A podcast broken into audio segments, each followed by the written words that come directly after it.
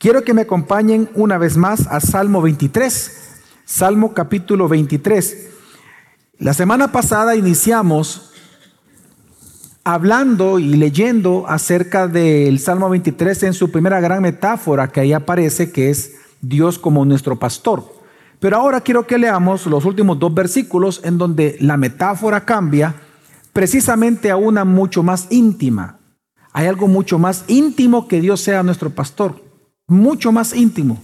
Y es la metáfora que vamos a leer y es de Dios como nuestro anfitrión, es decir, Dios recibiéndonos en su casa, en sus moradas para siempre. Vamos a ver versículos 5 al 6, dice así la palabra del Señor del Salmo 23. Tú preparas mesa delante de mí en presencia de mis enemigos. Has ungido mi cabeza con aceite. Mi copa está rebosando. Ciertamente el bien y la misericordia me seguirán todos los días de mi vida, y en la casa del Señor moraré por largos días. Porque Dios así lo quiso, hermanos. Algo muy curioso que ha ocurrido en, en la vida de mi esposa y la mía es que el nacimiento de nuestros tres hijos fue acompañado de momentos realmente de profundo dolor. Dios así lo quiso. Cuando nuestros hijos nacieron, estábamos pasando momentos tan difíciles que hasta el día de hoy los tres nacimientos estuvieron acompañados de las pruebas más difíciles que en toda mi vida yo he recibido. Mi corazón fue quebrado en aquellos momentos. A pesar de que estaba la alegría de mis hijos, mi corazón estaba quebrado por otras circunstancias. Mi mente estaba distraída completamente. Incluso hay una foto que yo guardo en donde estoy cargando a Gabriel, por ejemplo, y cargándolo. Y aunque lo estoy viendo, yo guardo esa foto porque mi rostro de profunda tristeza. Y, me dice mi esposa, ¿y qué estabas pensando? Y le digo, exactamente en esa, yo me acuerdo, le, yo estaba pensando, ¿te acuerdas que el problema estaba pasando en esto, esto, esto, esto, esto? Y no solamente eso, sino que en mi voluntad fue quebrantada, tanto que quise tirar la toalla en aquellos momentos. Y fue muy difícil para mí esa circunstancia. Sin embargo, aunque esos momentos fueron dolorosos, a la vez, porque Dios así lo quiso, coinciden con las maravillosas obras de gracia y de amor que Dios obró en mi vida y que hasta el día de hoy le aseguro que jamás las voy a olvidar. Es decir, el nacimiento de mis hijos coinciden en el más profundo dolor que yo de verdad he vivido, he sido probado, pero a la vez es donde yo más recuerdo o más experimenté las grandes obras de Dios maravillosas y grandes milagros que he recibido en mi propia vida. Ha sido, coincide también con los nacimientos de mis hijos. Fue precisamente en aquellos momentos que Dios me regaló milagros reales. Algunos en su momento les he comentado en algunos sermones. Dios me regaló risas, Dios me regaló confort, consuelo, fortaleza. Y precisamente para mí fue tan impactante la obra de Dios mostrada en esos momentos que los tres nombres de nuestros hijos fueron precisamente escogidos intencionalmente para honrar a Dios. Y nuestros hijos lo saben. Mi esposa y yo elegimos los tres nombres de manera intencional de nuestros hijos para honrar a Dios y la obra que Él había realizado en ese momento de nuestra vida. Así como en el Antiguo Testamento usted ve que se levantaban altares para recordar la obra de Dios que había hecho en aquel momento, en ese lugar, los nombres de nuestros hijos realmente son como altares en nuestro corazón en el sentido de que nos recuerdan lo que Dios ha hecho. Isabela, por ejemplo, coincide con el nacimiento, su nacimiento coincide con la ordenación que tuve como pastor y las grandes dificultades que hubieron en aquel momento, muchos de ustedes lo conocen, los que están de, aquí, de aquella época, estamos hablando año 2000, y le pusimos Isabela, que significa consagrada para Dios. En el caso de Gabriel, su nombre significa mi fortaleza es Dios. Y cada vez que yo veo esa foto, yo me acuerdo que por esa razón le pusimos ese nombre a mi hijo. Y en el caso de Gadiel, que también aparece en la Biblia, significa mi riqueza o mi tesoro es Dios. Precisamente, hermanos, cuando yo leo el Salmo 23, en esta porción que acabamos de leer, yo me identifico con este salmo. Y, en mi corazón yo me siento seguro y estoy seguro de lo que el salmo está significando. Porque el salmo dice, tú preparas mesa delante de mí, pero en presencia de los que me están angustiando. No es que no está siendo angustiado, es que está siendo perseguido. Es que los enemigos son reales. Están allí presentes en tu vida. Pero lo que pronto tú descubres es que aún con tus enemigos a la par, Dios te pone mesa para que te sientes con Él y en seguridad y en tranquilidad comas. Has ungido mi cabeza con aceite, aunque están los enemigos. Mi copa está rebosando. Y aunque están mis enemigos persiguiéndome, hay algo que me persigue y me alcanza más rápido que mis enemigos. El bien y la misericordia me seguirán todos los días de mi vida. Y aunque ahí están los enemigos, en la casa del Señor moraré eternamente.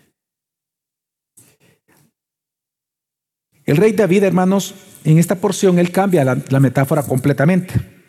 Ya no vemos aquí a un pastor, a Dios como pastor, sino que claramente vemos a Dios como un anfitrión, que él está honrando a su invitado. Lo especial de esta metáfora es que Dios no solamente está protegiendo a su invitado, no solamente está fortaleciendo a su invitado, no solamente lo está animando a su invitado, sino que lo honra. Y eso es extraño para nosotros incluso escucharlo. Para aquellos que, que, buscan ser fieles a la escritura, fieles al Señor, decir Dios me honra hasta extraño puede sonar, pero es lo que el Salmo está diciendo. Dios te ama tanto que Dios te honra a ti. Y y lo que vemos aquí es a Dios como un rey anfitrión. Hay elementos en el Salmo que no me va a alcanzar el tiempo para explicarlo, pero hay elementos en el Salmo que son de realeza. En donde lo que estamos viendo aquí es a Dios como un rey anfitrión que prodiga su amor y su generosidad a sus invitados. Así que lo que estamos viendo en estos versículos finales del Salmo 23, que así como las ovejas son consoladas a lo largo de, los primeros cuatro versículos del Salmo, así como las ovejas son consoladas por la vara y el callado delante de sus depredadores, así el que mora en la casa de Dios es consolado, honrado y bendecido por Dios delante de sus enemigos o sus depredadores.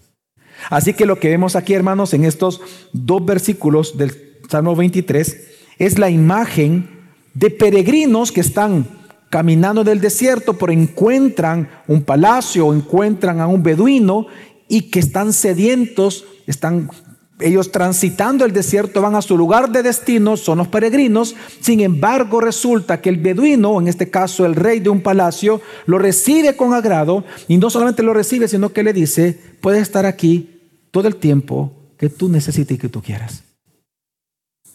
Lo que vemos aquí es la imagen de peregrinos a los que Dios honra asegurando su bondad y su misericordia mientras estos peregrinos caminan hacia la vida eterna.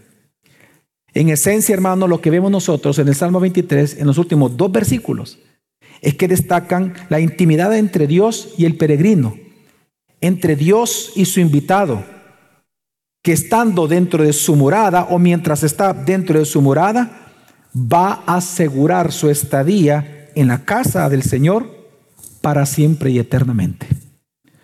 Ahora, por esta razón, hermanos, en lo que resta de tiempo, yo tengo una intención con este sermón.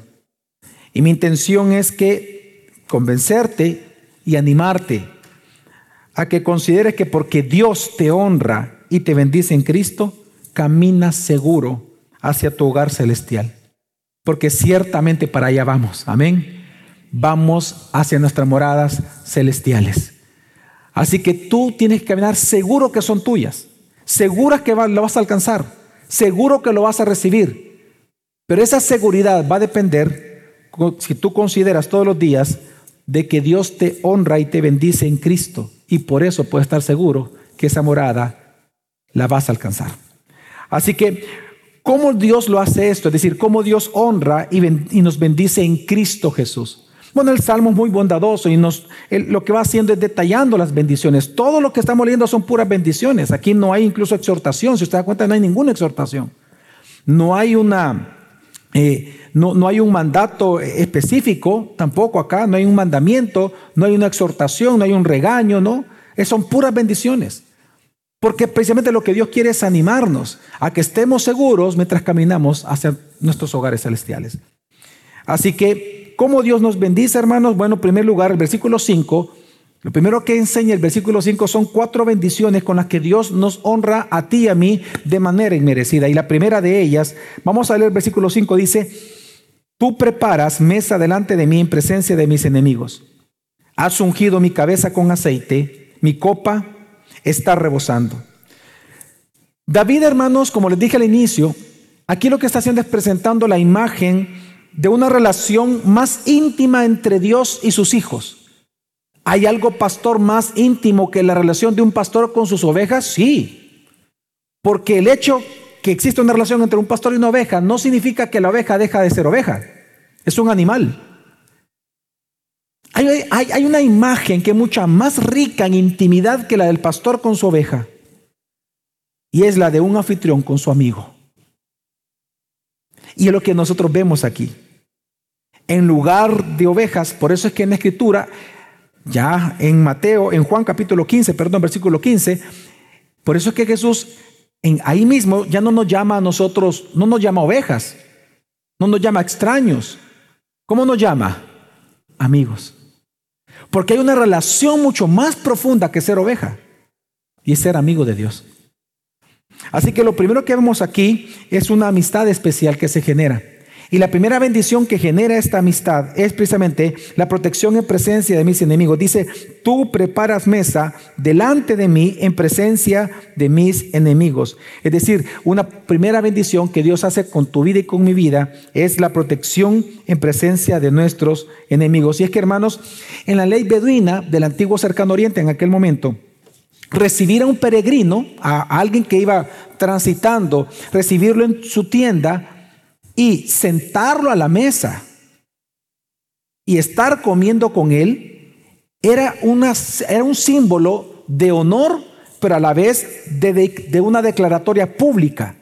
Era, era, era, obviamente un símbolo de honor porque estaba siendo sentado a un desconocido en la mesa de la familia, pero a la vez era una declaratoria pública a todos los demás de afuera de que mientras esa persona esté bajo tu techo, bajo tu carpa, Tú eres responsable de cuidarlo. Y tú lo vas a proteger con todos tus bienes. Y que Él es tu amigo. Por lo tanto, en esta ley del antiguo cercano oriente, sentar a un extraño en la mesa significaba que ya no era un extraño. Significaba hacer a un lado la enemistad y decirle al mundo, porque es una declaratoria pública, Él es mi amigo y Él está bajo mi cuidado. Esto sabe dónde lo vemos nosotros en esto de Lot. ¿Se acuerdan ustedes cuando y eso lo vimos en jueces. ¿Se acuerdan cuando llegan a, donde Lot? Y, y, precisamente los de Sodoma llegaron porque querían violar a los hombres que estaban con, con, con, con Lot. ¿Se acuerdan, hermanos? ¿Qué fue lo que les dijo Lot? ¿A qué él apeló para que ellos no entraran? Bueno, él dijo en Génesis 19:8, dice, no hagáis nada a estos hombres porque han venido al abrigo de mi techo. Por eso es que él estaba dispuesto, obviamente no, se debió hacer así, por eso es que él está dispuesto a dar incluso hasta a su familia para protegerlos a ellos. Porque desde el momento que él los recibió en su casa, él estaba responsabilizado de su supervivencia. Por eso es que, hermanos, también Dios con nosotros hizo exactamente lo mismo. Porque de tal manera amó Dios al mundo. ¿Qué, qué hizo? Entregó a su Hijo para protegernos, porque estamos bajo su techo bajo las alas de Dios. Entonces, lo que vemos aquí, hermanos, en primer lugar, la Biblia afirma, lo que David está enseñando aquí, es que nosotros somos peregrinos en este mundo, hermanos, ¿sí o no? La Biblia dice en el Nuevo Testamento que tú y yo somos peregrinos y extranjeros. Y apenas estamos caminando a nuestra verdadera morada. No es la de la tierra, no es la de la, la de la colonia donde nosotros vivimos, no. Nuestra morada real es la del cielo. Las moradas eternas y es allá vamos. Y por eso la Biblia nos llama a ti y a mí, peregrinos y extranjeros, porque vamos caminando en rumbo de esa morada celestial. Pero precisamente porque nosotros no pertenecemos a este mundo, como un pescado, cuando usted lo saca a un pez de su hábitat que es el agua, y está estresado y comienza a sufrir y se está, y se está ahogando, y no hay manera de quitarle esa sensación hasta que usted lo devuelve, lo devuelve al agua, así usted y yo, la razón por la cual sufrimos en este mundo es porque no somos de este mundo. Tú y yo pertenecemos al cielo. Nosotros pertenecemos a Dios. Y nuestro corazón jamás va a descansar hasta que descansemos en Dios. Él es nuestra hábitat. Él es nuestra agua si somos peces. Él es nuestro aire si somos ovejas. Él es nuestro anfitrión si somos amigos. Y hasta que estemos con Él, nuestro corazón va a estar abrumado con muchas cosas. Y es la razón por la cual tú y yo nosotros sufrimos en este mundo. Y sufrimos muchísimo. Sufrimos bastante como peregrinos. Sufrimos quebrantamientos. Como peregrinos sufrimos escasez. Como peregrinos sufrimos burla. El mundo no nos entiende. El mundo no nos comprende. Tus familiares mismos que no son cristianos jamás te van a comprender y eso va a ser un motivo en tu corazón de carga. Porque tú quieres realmente que ellos te comprendan. Tus compañeros en el trabajo jamás te van a entender. Tu jefe nunca va a entender por qué tiene que darte permiso para congregarte. Y eso hace difícil esta vida. Y si a eso le agregamos la lucha contra el pecado, tus propios pecados, cargar con tu culpa, o también cuando, o cuando viene una persona y te traiciona tu amistad, tu amor, tu cariño. Hermanos, en este mundo nosotros sufrimos mucho, mucho dolor, porque no pertenecemos aquí. Hay tres enemigos que tenemos todos los cristianos, que el, que el inconverso no los tiene. Nosotros tenemos tres enemigos. El mundo, la carne y Satanás.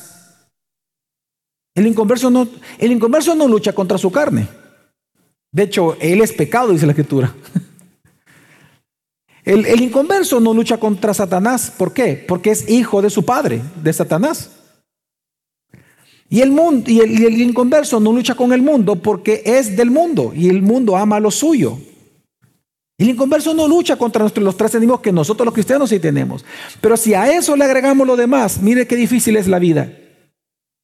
Cargar con nuestras propias culpas, nuestras dudas, nuestras tristezas, el deseo de tirar la toalla, de salir huyendo. Qué difícil, ¿no?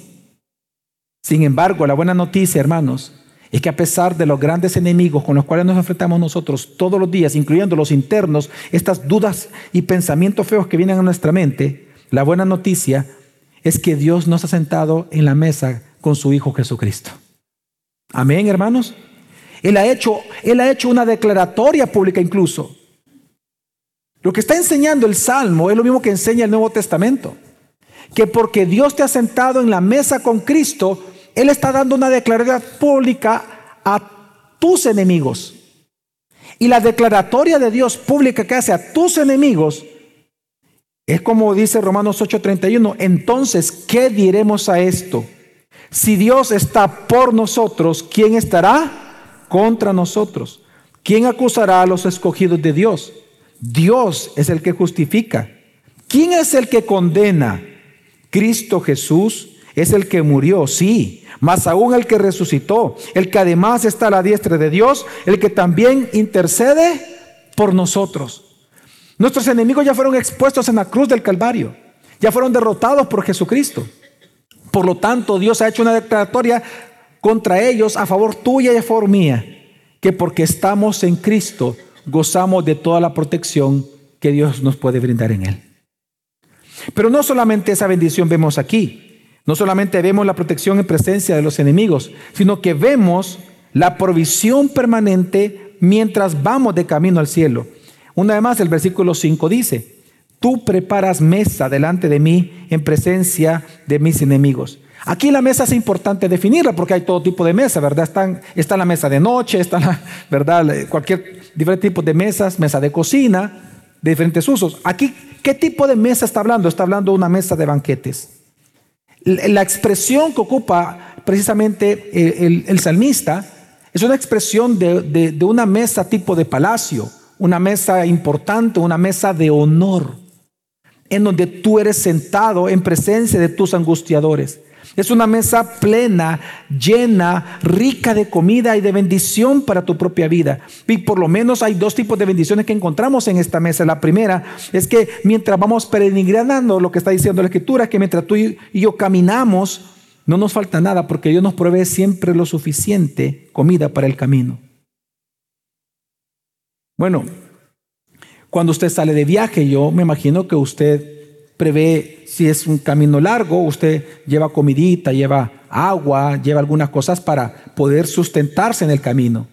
Lo que está diciendo la escritura es que aquellos que son peregrinos en esta tierra, desde el momento que entraron a la casa del anfitrión, que es Dios, Él te hace sentar en su mesa, en donde es una mesa llena completamente de comida, para decirte que mientras tú estés peregrinando hacia tu morada celestial, nunca te va a faltar comida para ese camino. Nunca te va a faltar consuelo, hermano. Nunca te va a faltar el amor de Dios. Jamás te va a faltar el perdón de Dios. Si tú este fin de semana pecaste y pecaste feo, hoy puedes confesar tus pecados a Dios para que ese perdón sea aplicado a tu vida. Porque en Cristo ya fuiste perdonado. Lo que tienes que hacer es confesar tus pecados nada más. En arrepentimiento, obviamente, de tu corazón. Pero lo que Dios está diciendo que todo lo que tú necesitas para peregrinar hacia la morada celestial, tú ya lo tienes en Cristo.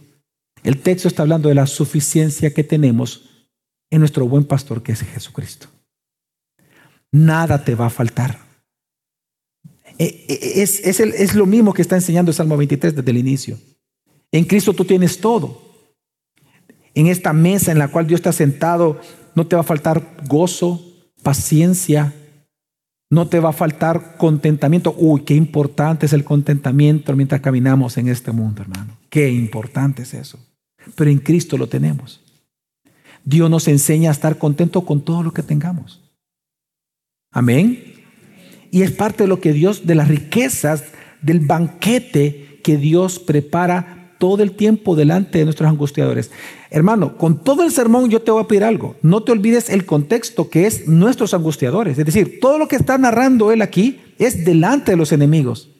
Es decir, mientras estén las dudas en tu mente, mientras quieras tirar la toalla, mientras estás en la culpa del pecado, mientras estén eh, enfrentando una enfermedad de muerte, lo que está diciendo es que Dios va a poner mesa delante de ti, delante de tus angustiadores. Tan informado que tienes cáncer, pues Dios te va a traer consuelo. En esa mesa Dios te ha puesto el consuelo, su paciencia, observar su gracia, algo llamado esperanza. Nunca nada te va a faltar en la mesa de tu Padre. Amén. Como nunca le falta comida a tus hijos en tu mesa. Amén. Ahora, lo segundo que también significa Tú preparas mesa delante de mí, hermanos, y esto es bien importante y muy, muy hermoso comprenderlo.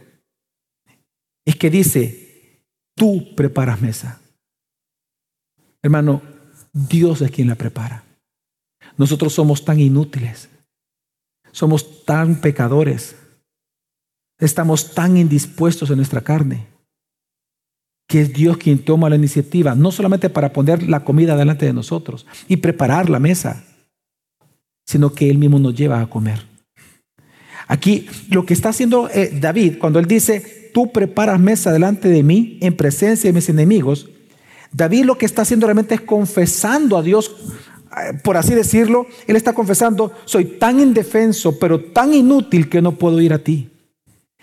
Yo necesito, Dios, ir a tu mesa, pero no puedo. Resulta, Señor, que tengo piernas, pero no puedo ir. Tengo manos, pero no puedo alcanzar la comida. Tengo boca, pero no puedo saborearla. Señor, yo necesito un Salvador. Pero necesito un Salvador que no solamente me prepare la, la mesa de la gracia del Evangelio, sino que yo necesito que mi Salvador me lleve a la mesa y me alimente con su gracia, porque yo solo no puedo. Aquí David le está diciendo a Dios, es como que este estuviera confesando, Señor Padre, necesitamos a Cristo. Necesitamos comer su carne y beber su sangre para vivir y perseverar hasta el final. Pero la buena noticia, hermanos, es que Dios nos ha prometido esto en Cristo.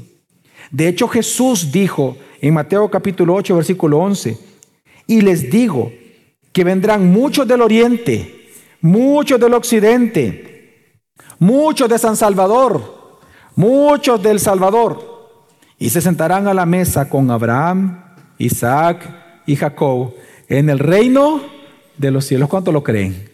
Amén. Porque delante de los acusadores Dios nos ha dado alimento. Pero no solamente eso, también nos ha honrado ungiendo nuestra cabeza con aceite. Dice el versículo 5 en la parte B, has ungido mi cabeza con aceite. Bueno, el aceite era importante en aquel entonces, hermanos, porque era un símbolo de prosperidad. Era un símbolo de alegría. El aceite en la Biblia es un símbolo de alegría, de prosperidad, de honra, pero también era un aceite de hospitalidad porque en aquel entonces, como no había refrigeradora, no había aire acondicionado, una manera natural de refrescarse en estos lugares tan de intenso calor es untarse con aceite para no resecarse la piel y que se quiebre. El mismo aceite lo que hace es limpiar la piel y la humecta. Entonces, por eso es que cuando dice aquí, eh, eh, me has ungido, me has ungido mi cabeza con aceite, se está refiriendo a esa bondad del anfitrión que tiene de que vienes corriendo de tus enemigos, vienes debajo de un sol abrasante en este mundo tan difícil y Dios lo que hace, además de darte mesa, es refrescarte. Mire, por eso es que Jesús, como huésped, Jesús se quejó con un fariseo. ¿Se acuerdan ustedes? Sentado a la mesa, la misma figura de aquí, sentado a la mesa Jesús, le dice a un fariseo, él, siendo Jesús en la posición de huésped, le dice, no me ungiste la cabeza con aceite, en Lucas capítulo 7. ¿Por qué? Porque esa era la costumbre. La costumbre es que si tú eres el anfitrión, tú tendrías que ungir a cada persona con aceite para refrescarlo. Así que, ¿qué es lo que Dios está enseñando en este pequeño texto? Que a pesar de las pruebas, hermanos, a pesar de que tú puedas venir esta mañana con dolor o con llanto, Dios te ama tanto que te da momentos de refrigerio, de gozo y de consuelo todos los días de tu vida. Amén. En tu presencia hay que plenitud de qué? De gozo. Hermanos, en medio de tu dolor, en medio de tu propio pecado, Jesús te permite gozar el gozo de tu salvación. Y esto es impresionante porque el Salmo 145, versículo 7 dice que Dios, que Dios ungió a Jesús con óleo de alegría, dice la Escritura. Amén. Pues precisamente como tú eres parte de ese cuerpo, ese mismo óleo de alegría está sobre tu vida. Desde el momento que tú fuiste salvado por Cristo, Dios te ungió con el Espíritu Santo, con Cristo mismo. Dios te ungió con Cristo mismo, su unción con ese buen óleo de alegría para que a pesar de tus problemas y tus dudas, tú seas refrescado por medio de la palabra y del Espíritu Santo todos los días de tu vida. Ahora, no solamente eso dice, falta una bendición más. Y es, luego dice, la parte C del, versículo 5, mi copa está rebosando. Esto significa tus provisiones sobre mi vida nunca cesan. Rebosando es que eh, el, eh, el anfitrión, lo que pasa es que en aquel momento, cuando el anfitrión quería indicarte a ti, ya no te queremos, por ejemplo, aquí mire, el hermano Leonel bien fielmente, el hermano Leonel todos los servicios y, a quien le toque, ¿verdad? Levántalo. Mire, mire, mire lo que él hace y, por orden nuestra, mire. le falta 15 minutos, pastor. ok. ¿Por qué saco ese ejemplo? Piensen en la copa. La copa es ese letrero. La copa en la ley beduina del antiguo cercano oriente era que si mientras tú, tú como huésped, mientras estás sentadito, mientras no te saquen el cartel, tú puedes estar tranquilo. Entonces, si la persona, el anfitrión quería que tú estuvieras ahí, te llenaba la copa. Llenar la copa es no quiero que se vaya a mi casa. Llenar la copa no, no quiero que te vayas. Mira, tengo que hacer cosas. No, ya no se puede ir. Tenés que honrar la copa, tomátela. y usted la hace Y sale, no, vuelve, no. y no puede irse. No, no, va a ofender al anfitrión.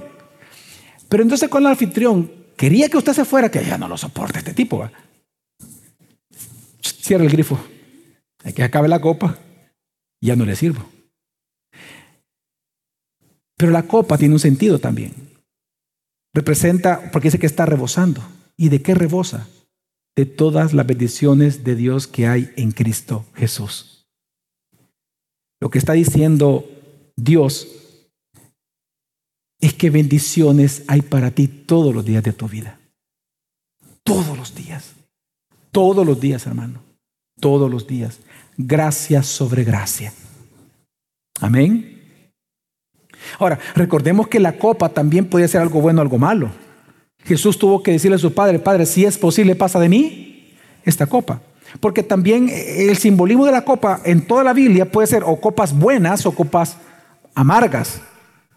Pero en este caso no es copas amargas, está hablando de una copa rebosante de gozo, de alegría, no, no de dolor. Así que lo que David nos está enseñando en el Salmo 23, hermanos, es que aún en tiempos de dolor, aún en tiempos de angustia, aún en tiempos en que tengas angustiadores alrededor de tu vida o en tu corazón, Dios ha estado llenando tu vida con cosas buenas.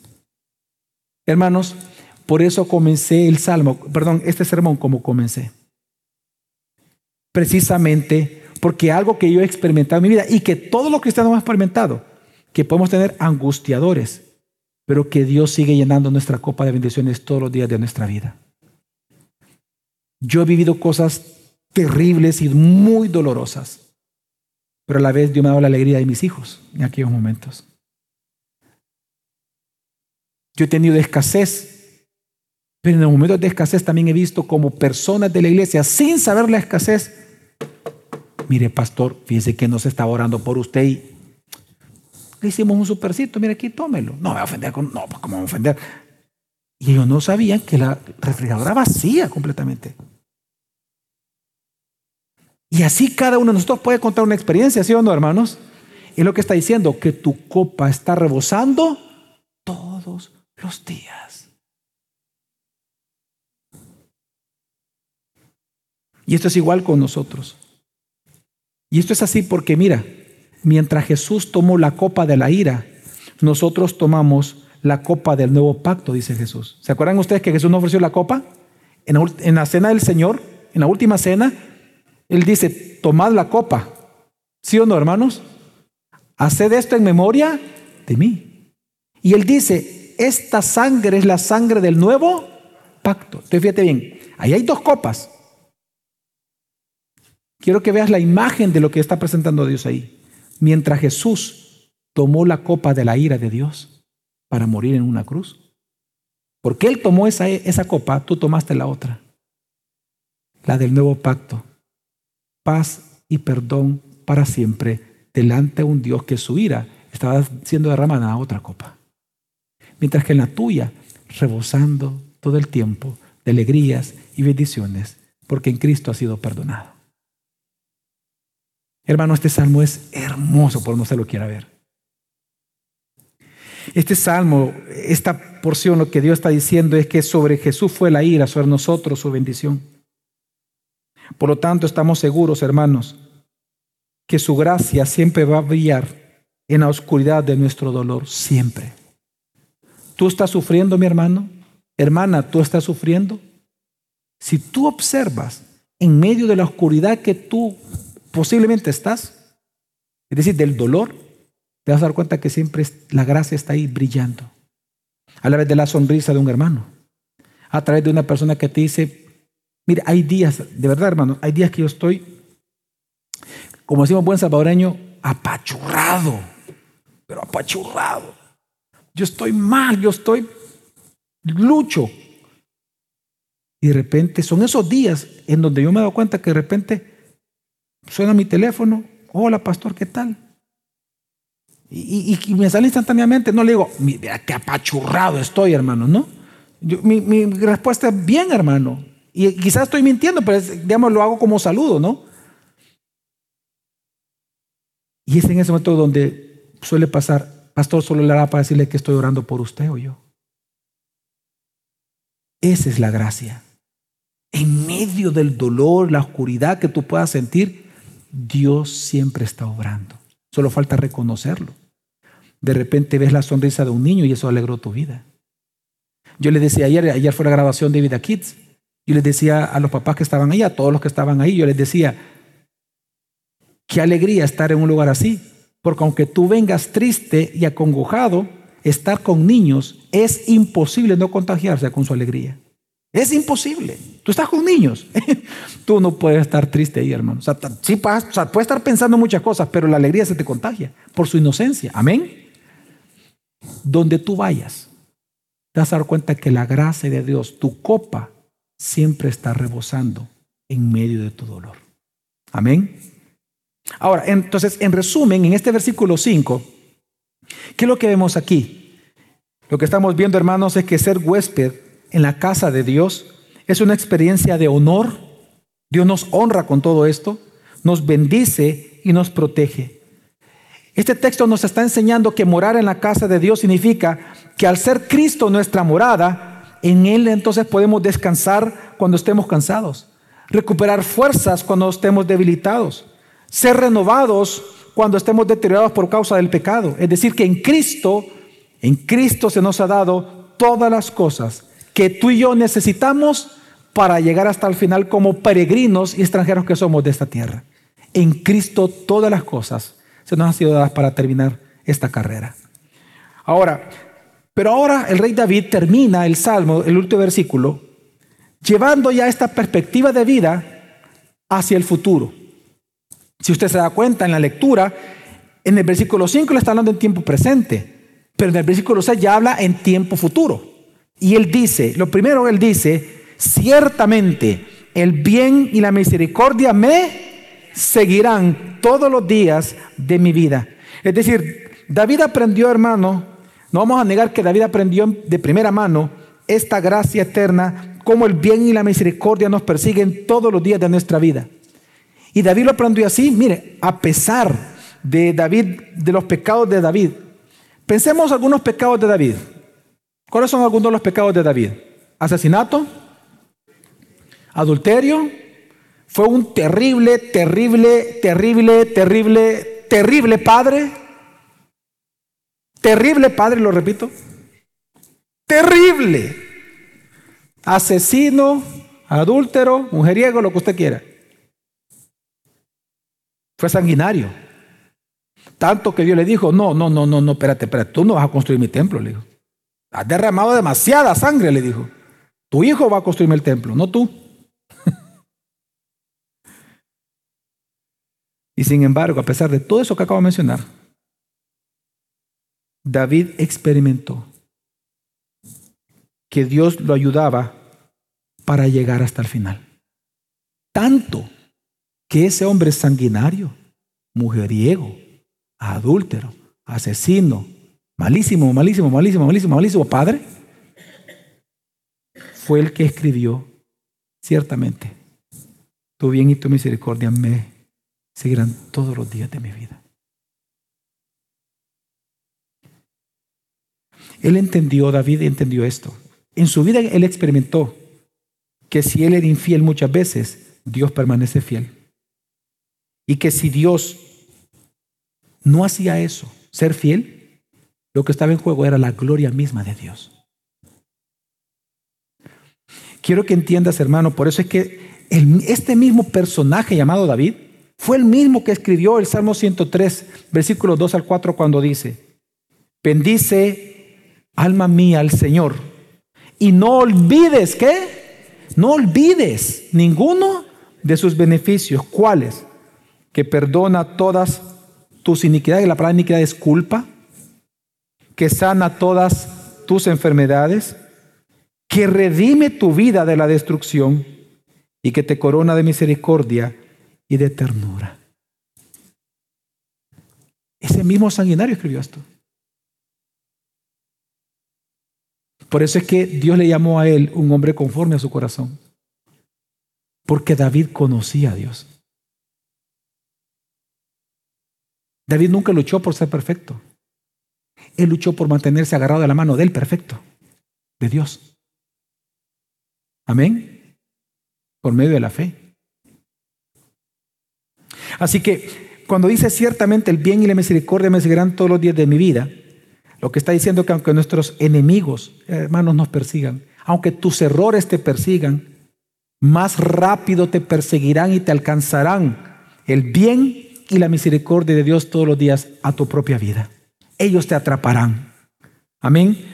Lo que está diciendo este versículo que nos está enseñando que el fundamento de tu seguridad eterna y de mi seguridad eterna que llegaremos hasta el final es la promesa que aparece en Juan 10, 28, donde Jesús dijo, yo les doy vida eterna y jamás perecerán y nadie la va a arrebatar de mi mano. Hermano, ¿cuántos de aquí son cristianos?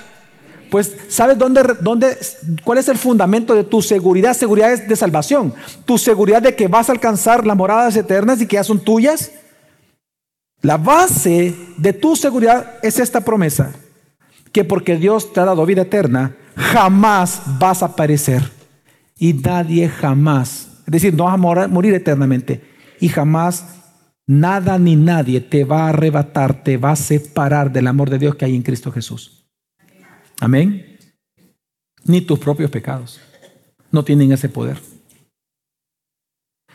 Lo que está enseñando el Salmo cuando dice, el bien y la misericordia me seguirán todos los días de mi vida, significa que los atributos de Dios, su poder, su amor, su bondad, su paciencia, su inmutabilidad, su, su, su omnisciencia, su sabiduría, todo es para ti. Todos los atributos precisamente convergen en hacer lo imposible para destruir precisamente todo aquello que te descarría. Significa que todos los atributos de Dios funcionan para atraparte, cuidarte, salvarte, levantarte y ayudarte. Hermanos, aunque haya muchas colinas difíciles de escalar, aunque haya muchos valles de humillación que enfrentar, aunque tengas muchas batallas que librar, nosotros los peregrinos de Dios llegaremos precisamente al redil celestial por el amor que Dios tiene para con cada uno de nosotros. Porque resulta que el mismo Dios, por ejemplo, el mismo Dios que nos castiga con su vara, el mismo Dios que nos exige santidad, el mismo Dios que nos dice, no contristes al Espíritu Santo, el mismo Dios que nos dice, no ocupes la gracia como libertinaje, ese mismo Dios precisamente es el que nos consuela con su misericordia, con su bondad que es nueva cada mañana. Es el mismo que nos ofrece la gloria de su amistad, la gloria de su casa, todos sus bienes y toda su misericordia todos los días de nuestra vida para siempre. Es el mismo Dios. ¿Por qué entonces no voy a confiar en Él? ¿Por qué no vamos a descansar en Él? ¿Por qué no voy a caminar seguro hacia mi morada celestial si Dios me ha prometido todo esto? Hermano, hasta el día de hoy, la bondad y la misericordia de Dios te siguen, te están persiguiendo. Todos los días te están persiguiendo. Todos los días el bien y la misericordia de Dios está conquistando esos castillos que tú tienes de arrogancia, de egoísmo, de altivez.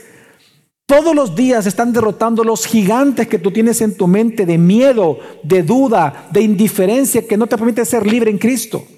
Y todos los días la misericordia y el bien te allanan el valle de la vanidad para que pierdas el amor por este mundo, para que comiences una vez más a amar a Cristo como lo hiciste una primera vez. Hermanos, el bien y la misericordia de Dios son aquellos que apartan a tus enemigos y te atrapan a ti para llevarte una vez más a la Biblia y a Cristo Jesús todos los días. Amén.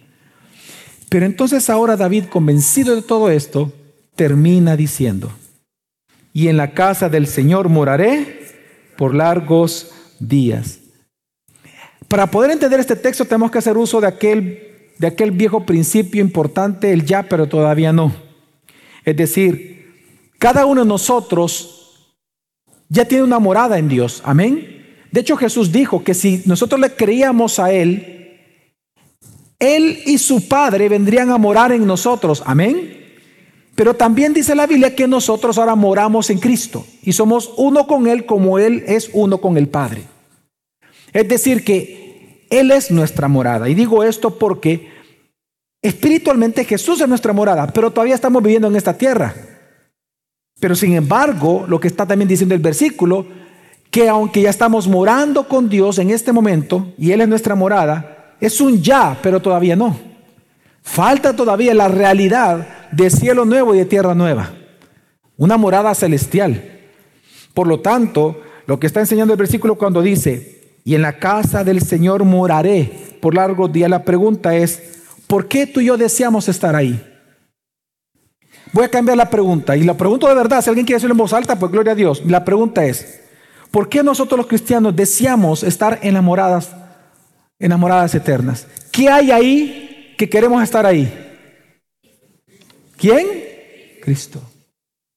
Hermano, la bendición de estar en la casa del Señor es el Señor, no la casa. Si tú, por ejemplo, estás habituado a viajar,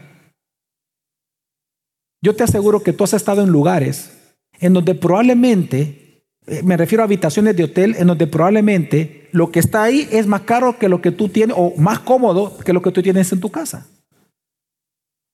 Yo una vez me recuerdo que en una ocasión en, en, Corea, eh, una, una familia coreana que no nos conocía, pero al ver que estábamos de visita, eh, nos, dijo que vayan a nuestra casa de, era un hotel, que vayan a nuestra casa eh, en el hotel que tenemos, que descansen ahí dos, tres días. Cuando yo entré ahí, hermano, son cosas que nunca he visto, de verdad.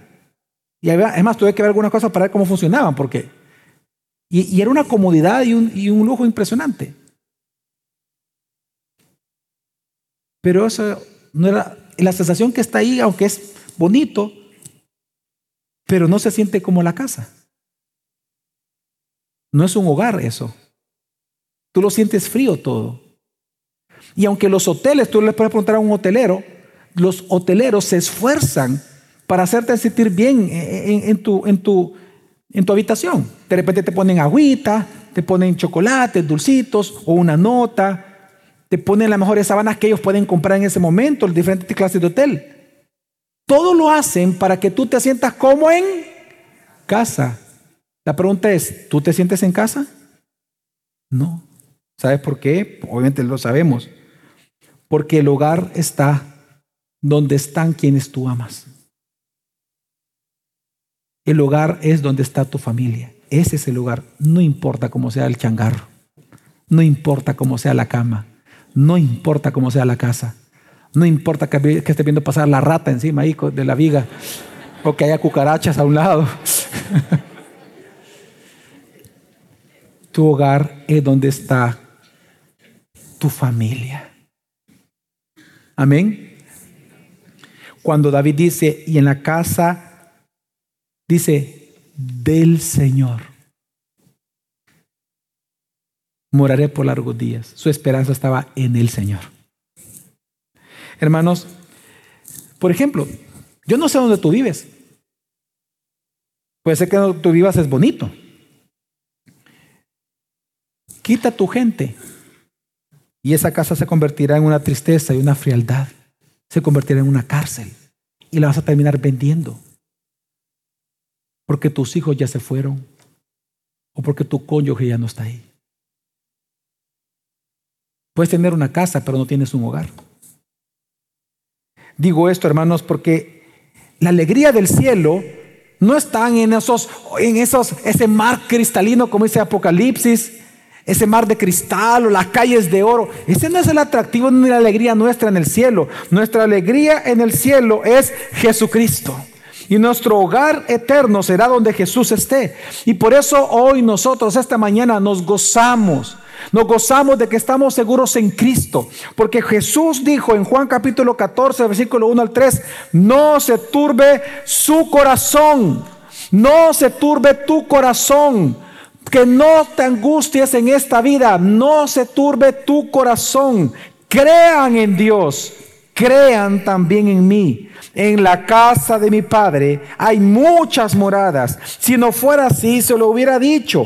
Pero voy a preparar un lugar para ustedes. Y si me voy, les preparo un lugar. Vendré otra vez y los tomaré a donde yo voy Para que donde, donde la morada esté, donde la cama esté, donde los zapatos estén, donde los vestidos estén, donde esté el internet.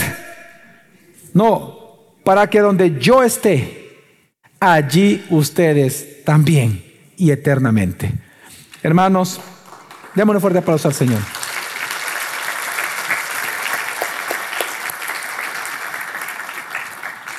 Habitar con Dios, este texto, y en la casa del Señor moraré por largos días. Habitar con Dios es estar en la presencia de Dios. Y eso implica gozar de, su guía todos los días, de su bendición, de su hospitalidad, de su provisión, de su honra hacia nosotros inmerecida, de su amor, de su perdón, de su protección, de su vida, de su luz, de todo lo que en Cristo Él nos da. Pero obviamente aquí hay una advertencia. Gozar de su presencia en nosotros significa, hermano, estar en su presencia no significa que estaremos alejados del dolor, ojo. No significa que no vendrán enfermedades. No significa que no vas a sufrir.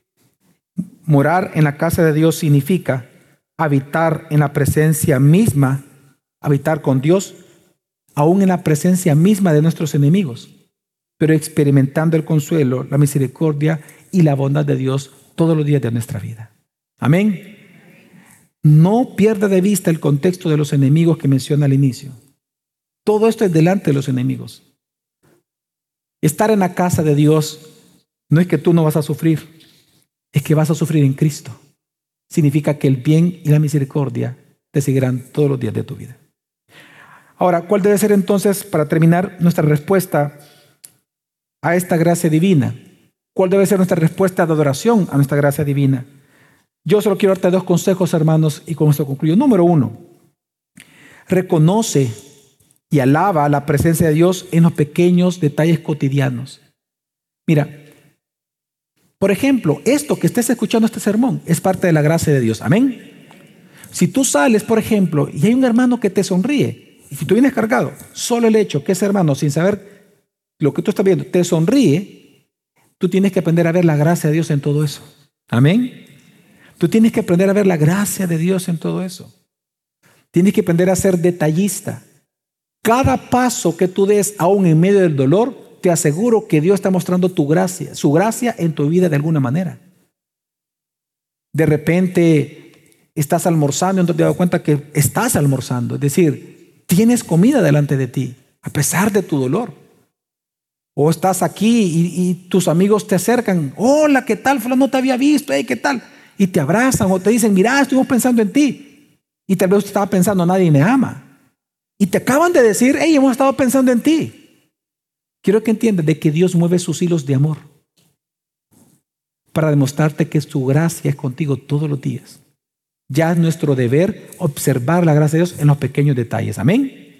Y lo segundo que te aconsejo es que reconozcas y participa de la presencia de Dios, es decir, morar, está consciente de la morada, la presencia de Dios a través de tu iglesia local. Hermano, mira, a través de tu iglesia local, gracia sobre gracia. Como peregrinos, tú y yo necesitamos servirnos unos a otros. Necesitamos de nuestro apoyo. Entre nosotros nos vamos a cuidar, vamos a compartir alegrías, vamos a compartir luchas, vamos a llorar juntos, vamos a reír juntos, vamos a estar escuchando las amenazas diarias juntos.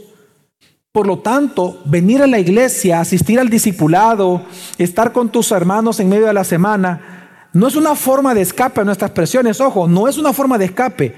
Rendirle culto a Dios es venir a mi lugar de seguridad o venir a un lugar en donde se me va a recordar que Dios está presente en mi vida, su presencia está conmigo, su morada está conmigo todos los días de mi vida. Que con Él ya estoy morando espiritualmente y por lo tanto gozo de su protección para siempre. Todas las iglesias van a tener conflicto, todo lugar es imperfecto porque somos seres humanos imperfectos los que lo llevamos a cabo. Tu matrimonio no es perfecto. Tu vida no es perfecta. Una iglesia no va a ser perfecta. No aún. No en este cuerpo de carne.